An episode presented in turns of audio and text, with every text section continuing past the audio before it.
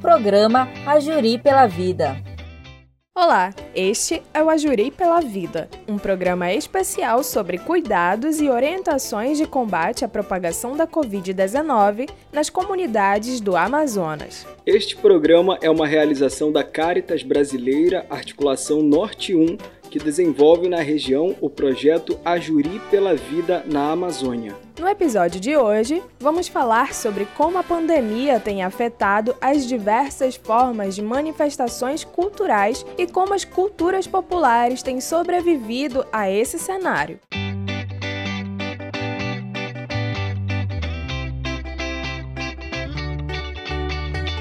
Com a necessidade de isolamento social, as atividades em museus, casas de espetáculos, teatros, cinemas e outros segmentos foram suspensas.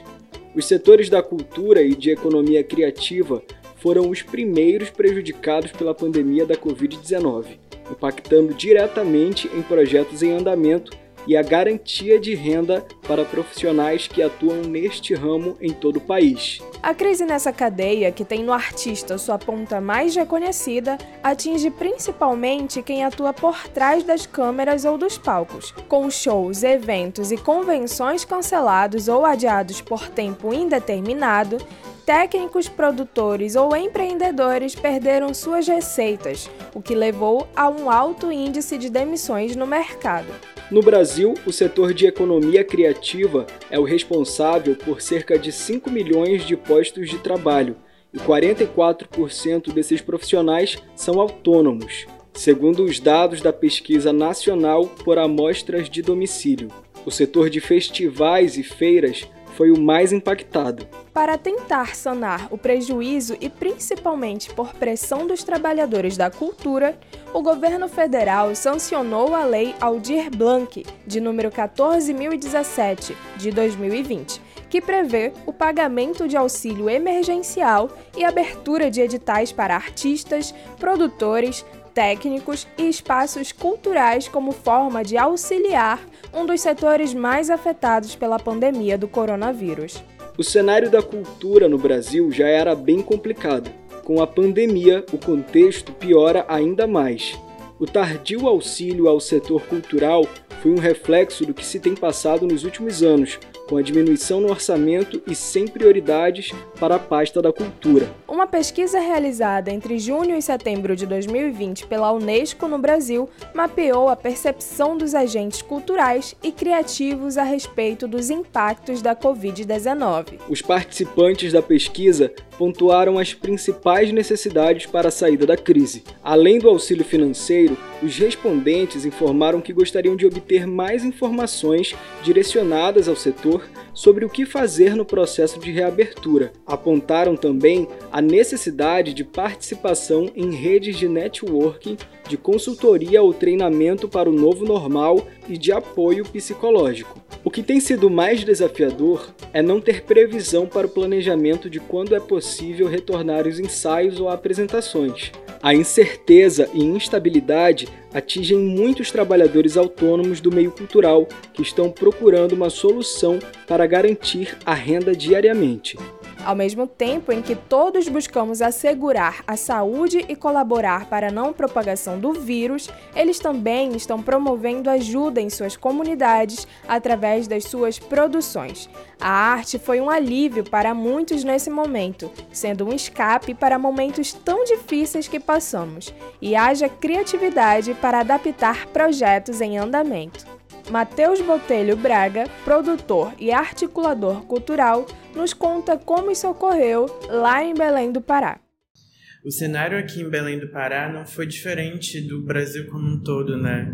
É, principalmente para artistas que são da periferia, artistas pretos, artistas que não tiveram tanto acesso a lives, não tem estrutura, né? Na verdade, de internet mínima ou, ou financeira para poder fazer com que esses shows tirassem alguma renda para eles. Então foi um cenário bem caótico nesse sentido.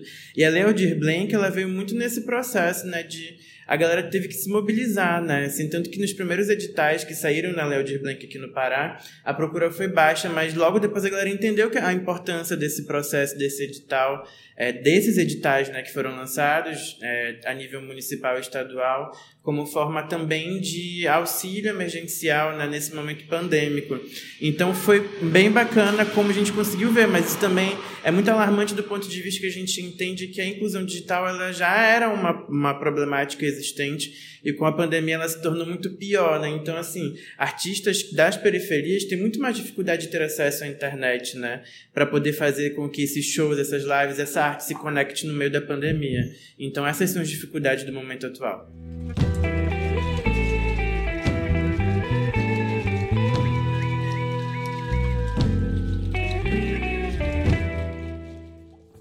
Desde a pandemia, muitos espetáculos passaram a ser feitos online, mas um a cada quatro brasileiros está sem acesso à internet. São 46 milhões de pessoas que permanecem sem acesso à cultura através das plataformas online, e os artistas sem contato com o público. Dentro desse contexto, os espetáculos onde a rua era o palco foram silenciados.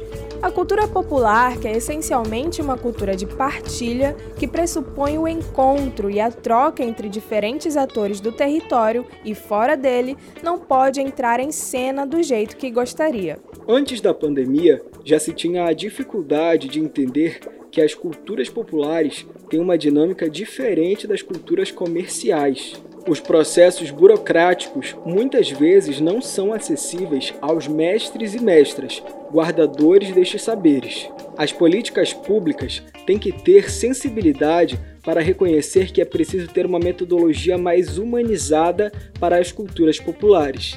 Outro grande impacto que a Covid-19 causou foi a perda de mestres e fazedores culturais que partiram porque não tiveram atenção da saúde na pandemia. Essas pessoas são patrimônio imaterial e poderiam ser prioridades no plano de vacinação, como nos contou Patrícia Torme, mestra em Teoria, História e Crítica da Cultura da Universidade do Estado do Amazonas e pesquisadora e produtora de danças no município de Tefé. O cenário tefeense, em termos de manifestações culturais ou cultura popular, ele é bem complexo, porque a cidade é uma é um, é um grande celeiro cultural. Primeiramente, que ela foi é, colonizada é, por, por portugueses, europeus e teve uma influência muito forte da Igreja Católica. E claro, né, nós temos ali os povos originários, que são a, os indígenas. Então essa essa essa mistura, essa diversidade faz com que a cidade tenha assim muitas danças é, que fazem parte daquele contexto e não são danças assim que foram é, criadas, por exemplo, assim tem as tribos que não são é, das tribos dos povos originários. São tribos que é como que nem o Festival de Parintins. Tem o boi caprichoso e tem o boi garantido. Lá tem duas tribos, que é Andirá e a outra tribo agora não me recordo. Mas eles têm essa cultura muito parecida com Parintins. E tem o festival folclórico que participam vários tipos de danças, que é, por exemplo, tem, faz parte o carimbó, faz parte o cangaço, é, tem uma dança chamada barqueiro, as quadrilhas, e aí eles têm algumas danças que são de, que eu posso dizer assim, de matriz africana, né? mas elas foram inventadas ou reinventadas naquele contexto ali. Eu acho que até se tu, tu ler a, a, dissertação vai ter pontos bem específicos que vai falar do folclore na cidade de Tefé. Provavelmente na minha dissertação tu vai ter mais informações do que eu estou falando agora.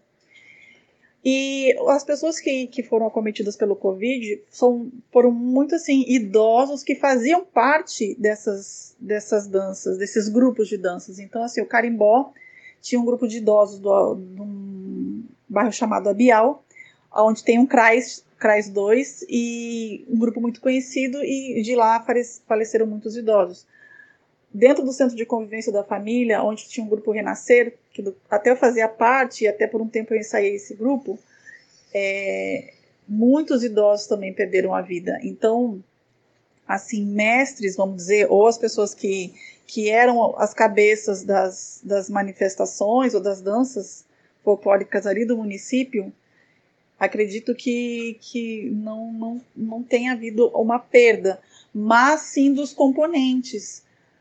Né? Aí a gente sabe que teve muitas pessoas, por exemplo, das cirandas, a gente sabe que teve algumas perdas, da própria dança africana, que é essa do qual eu, eu fiz parte, faço parte, na verdade, até hoje, e que eu escrevi a dissertação, a gente teve a, a né, perdemos um integrante, e isso, claro, isso mexeu com toda com todo mundo, né? Isso foi uma coisa assim muito ano passado, principalmente quando veio a primeira onda e que no caso o norte foi o estado que primeiro teve o impacto e aonde aconteceram mais mortes e aí a gente passou assim, acho que todo maio e todo junho praticamente parecia uma, uma zona de guerra que a gente não saía de casa. Foi o, primeiro estado e as primeiras cidades a adotarem lockdown. Então, basicamente, impactou muito nisso, nessa questão dos idosos. Foram as primeiras pessoas que, que a gente perdeu.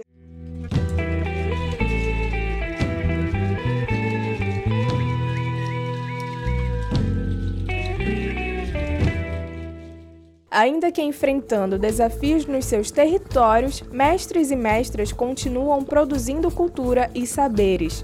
A cultura popular tem nos ensinado muito durante este período difícil, seja através de uma canção de esperança, de uma palavra amiga dos mestres ou pela própria comunidade que tem se mobilizado para colaborar com o mantimento da memória cultural. Quando começou a pandemia, as práticas de artesanato, por exemplo, começaram a ser compartilhadas entre familiares que antes não o faziam.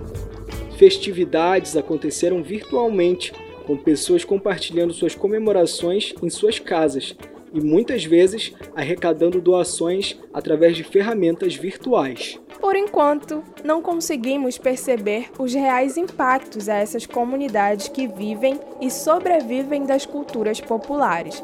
Fazedores de cultura popular que muitas vezes tiram dinheiro do seu próprio bolso para fazer as festividades, seja confeccionando instrumentos ou investindo nas roupas. No período de pandemia, não tiveram como ter a cultura como prioridade. As mobilizações culturais foram enfraquecidas pela pandemia grandes festividades tiveram que ser adaptadas ao online, e o público está com saudade de estar comungando uma festividade ou participando ao vivo das mais variadas formas de manifestações culturais.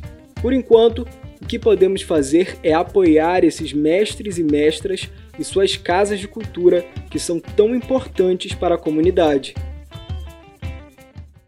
Fala, educador! Oi, o nosso programa ainda não chegou ao fim. Este é o quadro Fala Educador, onde iremos ouvir o Fábio Pereira, da Prelazia de Tefé, sobre como tem sido a experiência no projeto Ajuri nesse contexto de pandemia.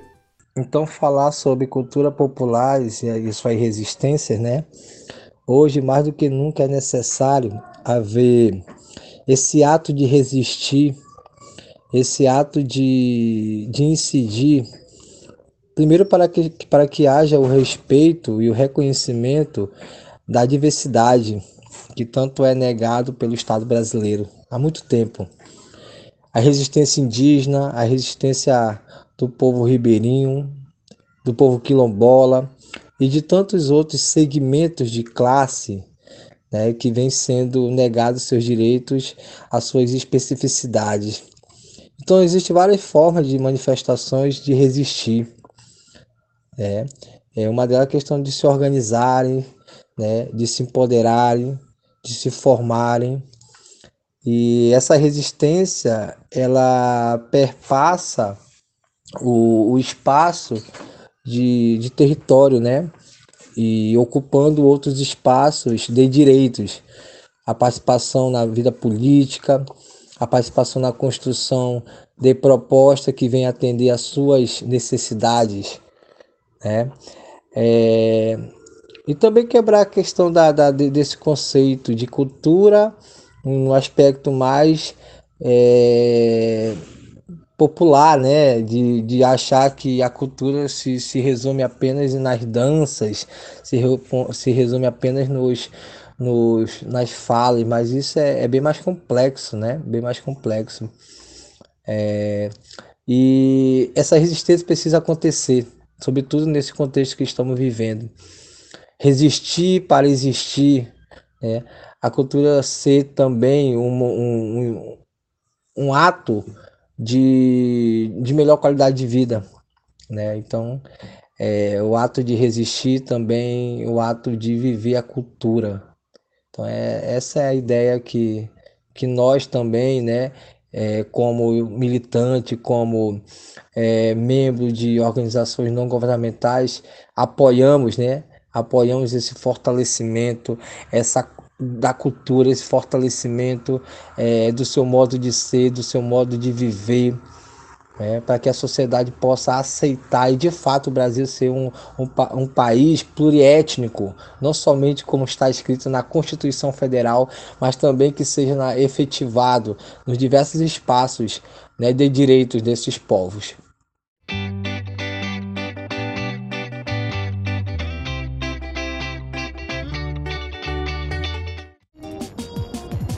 Mais um episódio do programa Ajuri pela Vida. No próximo programa, vamos falar sobre comunicação comunitária e alternativa na Amazônia. Não deixe de nos acompanhar. Se cuide e até a próxima! O programa Ajuri pela Vida é uma realização da Caritas Brasileira com apoio da Catholic Relief Services e Agência dos Estados Unidos para o Desenvolvimento Internacional com produção do coletivo de comunicação Maré Cheia e Nacuia Produtora Cultural.